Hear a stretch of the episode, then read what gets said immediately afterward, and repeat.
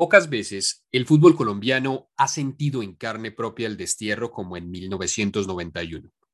Con los ojos del mundo encima y en un estado de confusión permanente, el fútbol parecía un oasis que traía felicidad a una sociedad prisionera de una violencia brutal que no escogía sus víctimas. Aquella tarde se jugó la Copa Libertadores en la capital del Sol, pero el fútbol no brilló. El principal clásico del fútbol colombiano de comienzos de los noventas, se jugaba lejos de la afición y en un vetusto estadio que ya no existe donde por algunos años un puñado de desarraigados colombianos saborearon jornadas en la que el fútbol los hizo sentirse por un instante en el Atanasio o en el Pascual.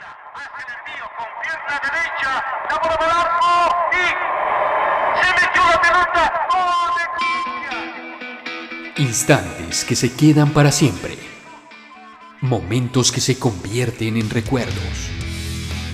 Historias que se hacen historias. El esférico presenta Fútbol de Memoria.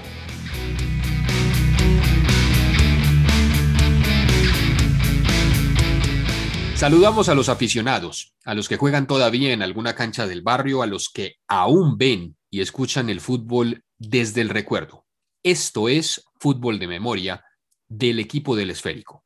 Bienvenidos a un episodio más. Saludamos a nuestros oyentes que nos pueden seguir en nuestras redes sociales de El Esférico. En Twitter, arroba El Esférico, en Facebook, El Esférico y en Instagram, El Esférico Call. Recuerden que nos pueden escuchar en Spotify, Anchor, Apple Podcasts y Google Podcasts. Hoy vamos a hablar de las sanciones al fútbol colombiano. A propósito de ese 26 de marzo, cuando se jugó una América versus Atlético Nacional en Miami. También viajaremos en la memoria de este tipo de sanciones, no solo a equipos, no solo a la división mayor del fútbol colombiano, sino también a los jugadores, como algo que pasó en los años 60. Saludo a mis amigos Alejandro Millán y Santiago Gutiérrez. Don Camilo, ¿cómo me le va? Saludos, saludos. Señor Santiago Gutiérrez, un saludo especial. Muy bien, saludos. Buenos días, buenas tardes, buenas noches, según la hora que nos escuchen. Vamos a hablar, Alejo, sobre ese 26 de marzo, como lo dijimos en la introducción, que se jugaba un Américo Nacional en Miami. ¿Qué pasó? ¿Por qué estábamos jugando en Miami?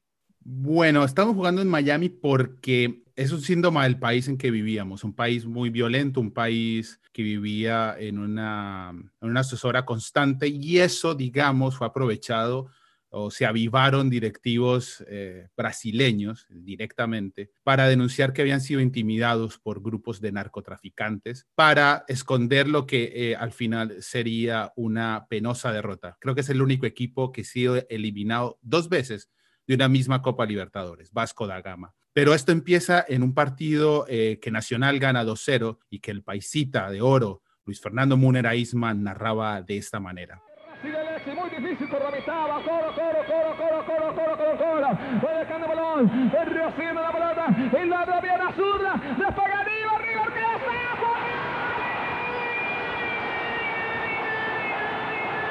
Bueno, ahí está la narración emocionante siempre de Luis Fernando Munera Isman, el paisita, que hablaba de este partido, 2-0, le ganábamos a Vasco da Gama, uno de los gigantes y grandes del fútbol brasileño, que estaba al mando de eh, Mario Lobo Zagalo, pero ahí se nos enredó el camino. Empezaron a hablar de amenazas, empezaron a hablar de rumores y terminamos jugando en Miami y en Venezuela. ¿Cómo fue eso, Santiago? Porque eso, ¿cómo pasó eso? Sí, a ver, quisiera hablar un poco antes, eh, que creo que es donde todo esto comienza y los dirigentes de la Conmebol se aprovechan un poco para, para anunciar el fútbol colombiano. El 15 de noviembre del 89 lo, hemos recordado en un partido, después de un partido Medellín-América en el Atanasio Girardot, asesinan en Medellín al juez de línea Álvaro Ortega.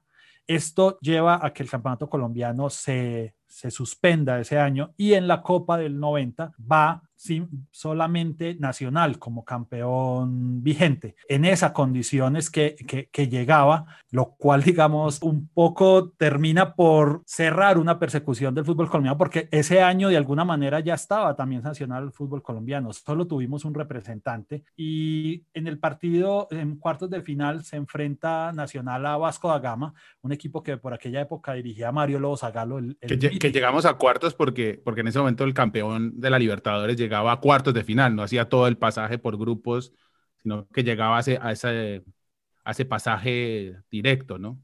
Exactamente, exactamente. Eh, el, en el partido de ida, 0-0 en el Maracaná, 2-0, como lo escuchamos en el Atanasio Girardot, el 29 de agosto del 90. Y después Mario Lobo Zagalo, el entrenador de Vasco da Gama, como ya lo dijimos, desliza la versión en la prensa que estuvieron acompañados por militares, que los intimidaron, que incluso los jugadores de Nacional seguramente estaban dopados, a pesar de que pues no hubo dudas futbolísticas en el, en el partido. José Cardelino, el árbitro uruguayo, pues que ya se murió, no tenemos como confirmar versión, también dejó esta sospecha abierta y los argentinos y los brasileros que es una constante en las sanciones que ha tenido el fútbol colombiano, sacaron provecho. Aquí aparece el vicepresidente Vasco da Gama, Eurico Miranda, un personaje, un nefasto personaje, como había muchos en aquella época en la dirigencia suramericana y eh, eh, eh, brasilera. muchos años después, Miranda iba a tener varias sanciones y juicios por temas de fútbol y por temas no tan limpios en el manejo de Vasco da Gama. Él sería, era vicepresidente en ese momento, después se convierte en vicepresidente, en, en, presidente de Vasco da Gama. Es, es, uno, es uno de los personajes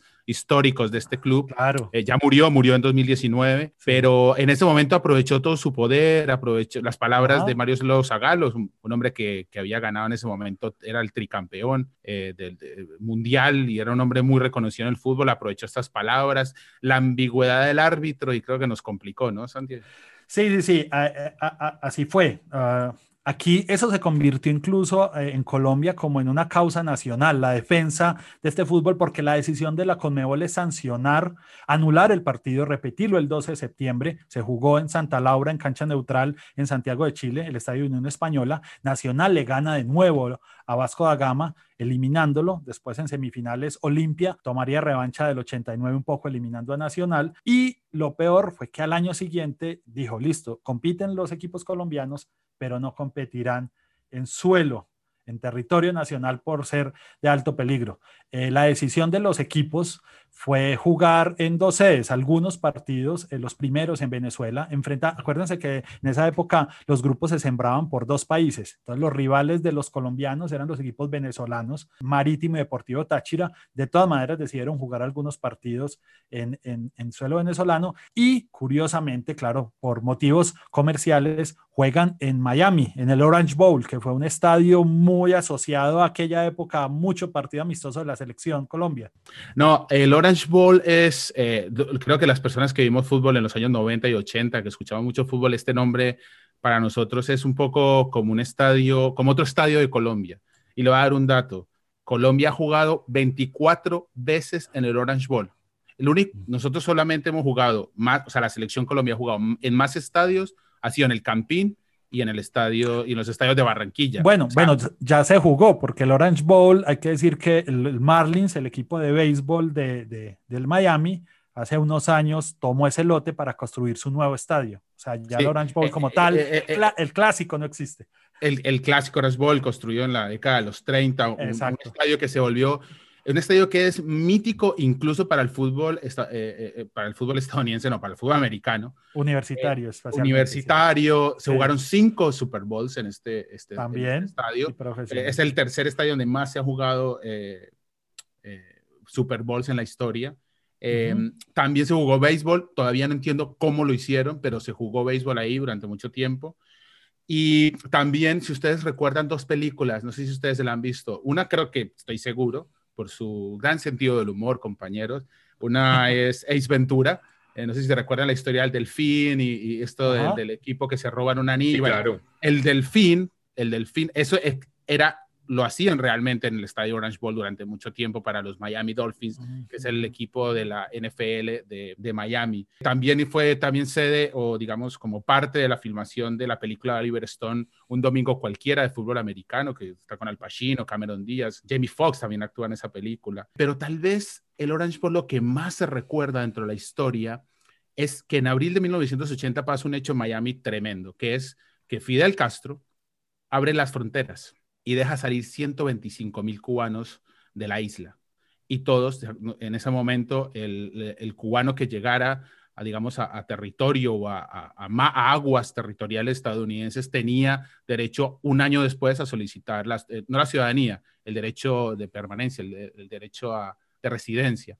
Entonces salieron 125 mil y muchos de ellos tuvieron que pasar muchos días y varios días en carpas que se ubicaron alrededor del Orange Bowl. El Orange Bowl estaba ubicado en Little Havana, o sea, el edificio estaba ubicado allí, así que se convirtió como en un eje, en un, refugio para todos esos cubanos. Esto después se, se, constituiría en la crisis de los Marielitos, que fueron criminales que dejó salir Fidel Castro en esa, en esa huida, en ese éxodo, y que terminaron poblando las, las, calles de Miami en la década de los 80, la violencia del narcotráfico, todo eso tuvo muchas repercusiones, pero el Orange Bowl se convirtió. Fue demolido, como bien dice Santiago, en 2008. Mucha gente intentó que no se demoliera, pero bueno, en Estados Unidos creo que sabemos todos que los estadios duran lo que tienen que durar y los van renovando cada tanto eh, y, las están. Pero sí, el Orange Bowl, un, estadio que se volvió ícono del fútbol colombiano, ah, como les Así es, para la historia, en esta Copa Libertadores queda que el primer partido del grupo, el, en febrero de ese año, lo jugaron en San Cristóbal Nacional América, pero digamos, todo la segunda ronda, o sea, entre el 31 de marzo y el 7 de abril, jugaron cada uno, Nacional y América, tres partidos y un enfrentamiento entre ellos que pues es inédito, eh, pero queda para la historia entonces ese partido que América terminaría ganando a, a Atlético Nacional en un 31 de marzo. O gol do Nacional nasce desse corner que Arboleda marca de cabeça. Veja de novo como o baixinho Arboleda ganha na disputa com Quiñones. Arboleda, schlap colombiano, final nacional. Para diciembre del 91, esta sanción del el suelo colombiano para jugar Copa Libertadores se terminó. Pero además de la sanción de los, del suelo colombiano, también hay que decir que las ligas han sido sancionados. De hecho, el referente más antiguo data del 25 de octubre de 1949, cuando la AFA recibió una comunicación de la FIFA en la que informaba la expulsión de la Liga Mayor de Fútbol Colombiano, debido a la denuncia de Argentina por la contratación de futbolistas que fue toda esta época del Dorado. La Di Mayor, por su parte, que eh, declaró que no podía haber descalificación porque esta entidad no estaba afiliada a la FIFA. Ese fue el inicio. Luego, de pronto tuvo eh, más repercusiones en los años 60. Sí, sí, sí. Eh, a ver, sí, el Dorado puso en tela de juicio la honorabilidad de nuestros dirigentes del comienzo porque fue un poco eh, sacar provecho de una desgracia ajena, por llamarlo así. Pero esa inconformidad fue creciendo en la década de los 60 eh, entre dos bloques muy definidos, la de fútbol y la de mayor. El punto más complejo. Ahí, ahí, ahí, perdóneme que meta la cucharada. Sí, sí, sí el, origen viene de algo muy básico, ¿no? Lo, citaba Guillermo Ruiz Bonilla en su libro de, la historia del fútbol, de la selección Colombia, señalaba que el problema es que fútbol no quería fútbol profesional al principio, y ese fue el gran problema del retraso para no, hacer ligas, sino hasta 1948, a pesar de que había fútbol desde la década del 20, del, del, del 20 y del 30. Y la Di Mayor quería fútbol profesional porque ya se estaba, ya era el momento. Y ese, digamos, es como el origen ¿no? de esta pelea que usted está contando. Que básicamente, que básicamente, Alejo y Santiago, es una pelea que se dio en todas partes. En Inglaterra también se dio. Al inicio del fútbol también se dio el tema de, de, del campeonato de aficionados que no eh, eh, admitían a los profesionales y ya después todo migró a los ah, profesionales. Sí, e, era, era muy importante. yo creo que también obvió la FIFA un poco todo eso porque Colombia era un país con, sin ninguna importancia en el, en el fútbol internacional, pero creo que haber clasificado al Mundial de 62 puso un poco el interés, sobre todo cuando la de fútbol designa un entrenador, Adolfo Pedernera, y la de mayor por su lado a Rodolfo Crack, que era el técnico de Santa Fe en aquella época y era un equipo clasificado al Mundial. Entonces, ¿qué vamos a hacer? A la Conmebol le tocó intervenir, hacer un pacto de caballeros. Como bien lo sabemos, al final el equipo va al Mundial de Chile, el 62, dirigido por Adolfo Pedernera, pero quedó eh, digamos, ese, ese resquemor que llegó a su punto máximo en 1964, cuando eh, la de fútbol o la gente, la de mayor, señala que los de la de fútbol hicieron un manejo fraudulento o irregular de las taquillas del torneo Juventud de América, que es el campeonato juvenil realizado en Colombia en, a comienzos de ese año. Aquí aparece un personaje muy importante en la historia del fútbol nacional, puede ser criticado por algunos, pero sin duda ha estado en los momentos claves, que es el señor Alfonso Senior. Eh, Alfonso Senior cita a arma un grupo de algunas ligas importantes y de los clubes profesionales en Villa del Rosario, norte de Santander, el 19 de junio del Donde, 64. donde alguna vez se firmó alguna constitución colombiana. Sí, había un simbolismo ahí, yo creo, ¿cierto? Y forman la Fedebol. Sin embargo, la de fútbol seguía teniendo el cartón, pues eh, la franquicia de la FIFA, por llamarla de alguna manera. Sí. Entonces, entonces era muy difícil, pone la queja ante la FIFA y la FIFA decide sancionar al fútbol colombiano, inicialmente a los equipos, incluso la Copa Libertadores del 64, que ya estaba en, en, carrera, ahí entra un personaje, como lo dije ahora, esta vez los argentinos, Independiente de Avellaneda jugaba el mismo grupo, lo compartía con Millonarios. Era Independiente, Millonarios y Alianza Lima. Millonarios eh, estaba con cuatro puntos por debajo de Independiente que tenía cinco y jugaba con Alianza Lima en Bogotá. Es decir, lo más lógico era que clasificara.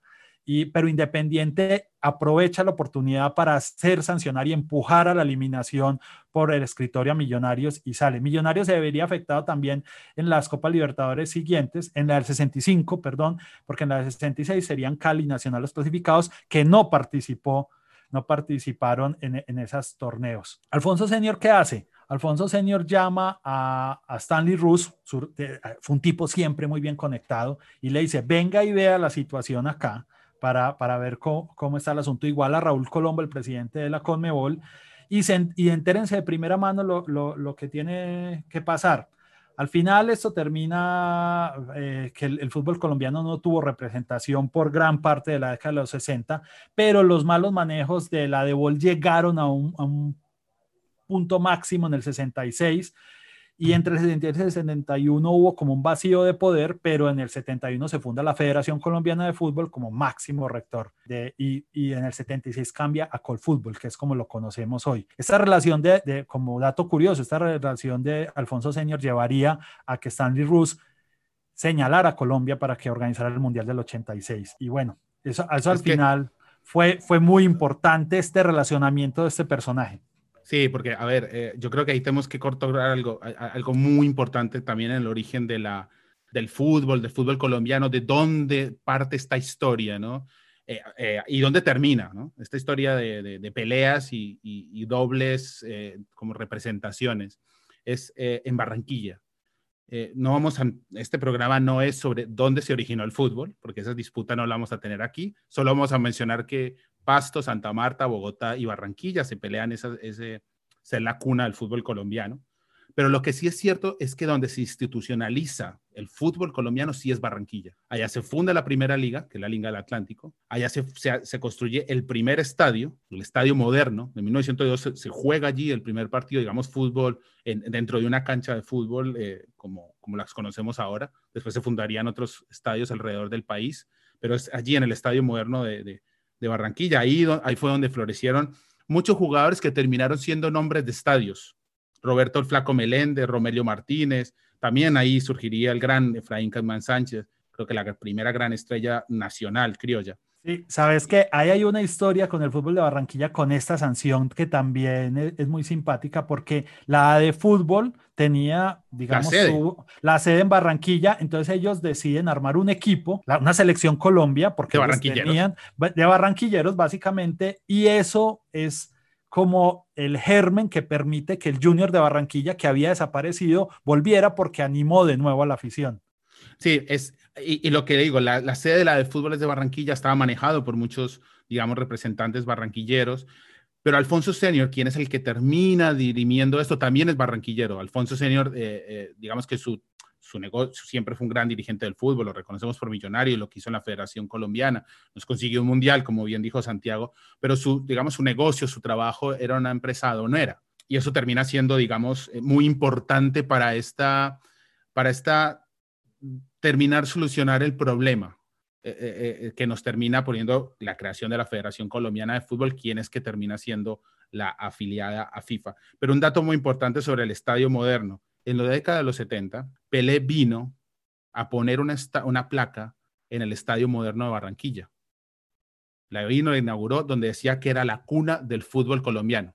Pero la placa se la robaron y no se sabe dónde está. Dios, hombre, qué colombiano, qué, o sea, toda esta historia es el retrato de un país. Lo el retrato de un país. La pelea del Caribe con el centro, robos, intrigas, o sea, señores, esto no es de ahora. Esto, esto no, esto no viene de ahorita, esto viene de, de, de mucho más atrás.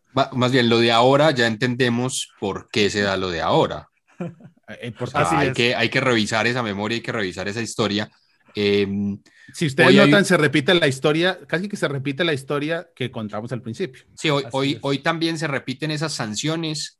Em, el tema es que eh, para pagarlas las sacan de los negocios de, de las boletas, pero también están los jugadores. En nuestro balompié hay sanciones largas que hay que recordar.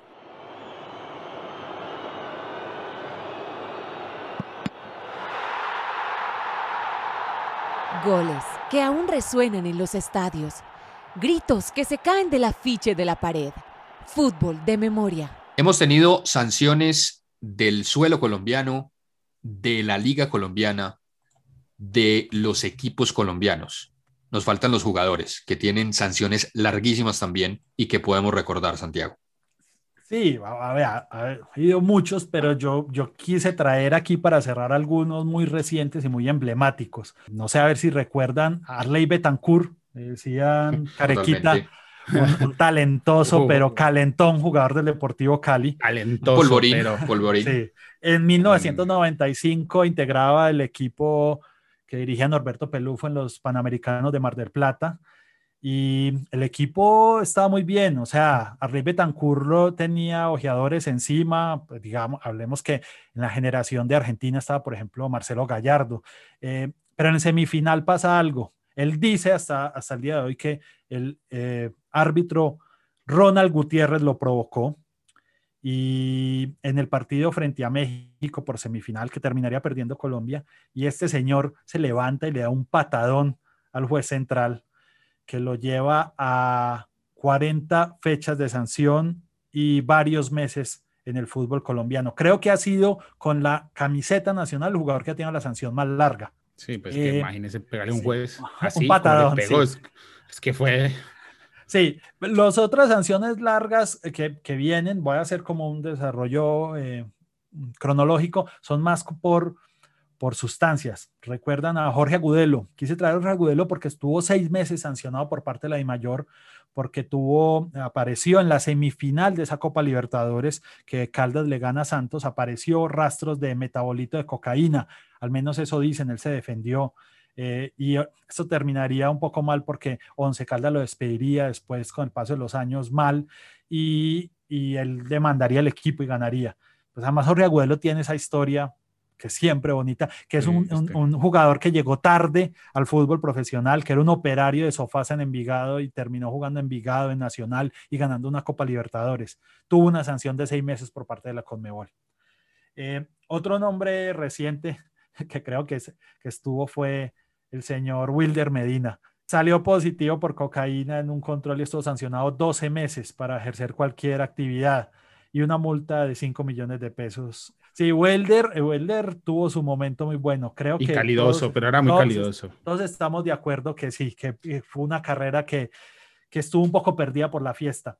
Un caso aquí más reciente del fútbol colombiano es el central argentino Santiago Echavarría del Medellín. La quise traer, la sancionaron en, en el 2018 porque en un control del dopaje en el 2017 salió pero él siempre alegó que fue un, y creo que después las noticias le dan la razón, que fue un producto que estaba en la carne, que creo que eso le ha pasado a varios deportistas, en la carne de, en Colombia. Él tuvo una lucha muy larga, al final terminó yéndose y hoy juega en el ascenso de Argentina, estuvo mal. Y otro que, más reciente que lo manejaron un poco debajo de cuerda es el de Álvaro Montero, que salió también sancionado. Él dice que porque un médico, eh, no del club, sino un médico tratante, le dio una pastilla para el dolor de cabeza, estuvo dos meses sancionado, pero la federación eh, quiso bajarle un poco a, esa sanción el ruido y simplemente no lo convocaron y lo llevaron. Y bueno, Álvaro Montero ahora Ahora está sancionado, no sancionado, pero por el club por, por otros temas, porque está un poco peleado con el dueño de su equipo, que es el Deportes Tolima, pero ese será otro tema para hablar, las historias del dueño del Tolima. Historias y memorias de las sanciones al fútbol colombiano. Agradecemos a Alejandro Millán y a Santiago Gutiérrez. Para finalizar, tenemos un audio del gol del Pipa de Ávila en ese partido del 31 de marzo en el Orange Bowl por la Copa Libertadores entre América y Atlético Nacional.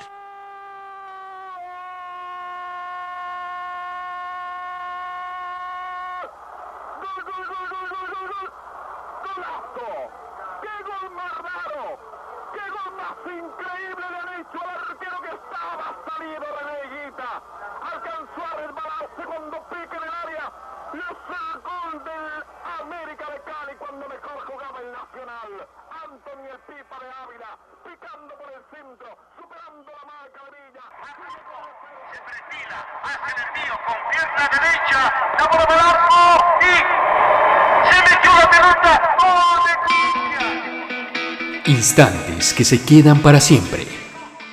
Momentos que se convierten en recuerdos. Historias que se hacen historias. El esférico presenta Fútbol de Memoria.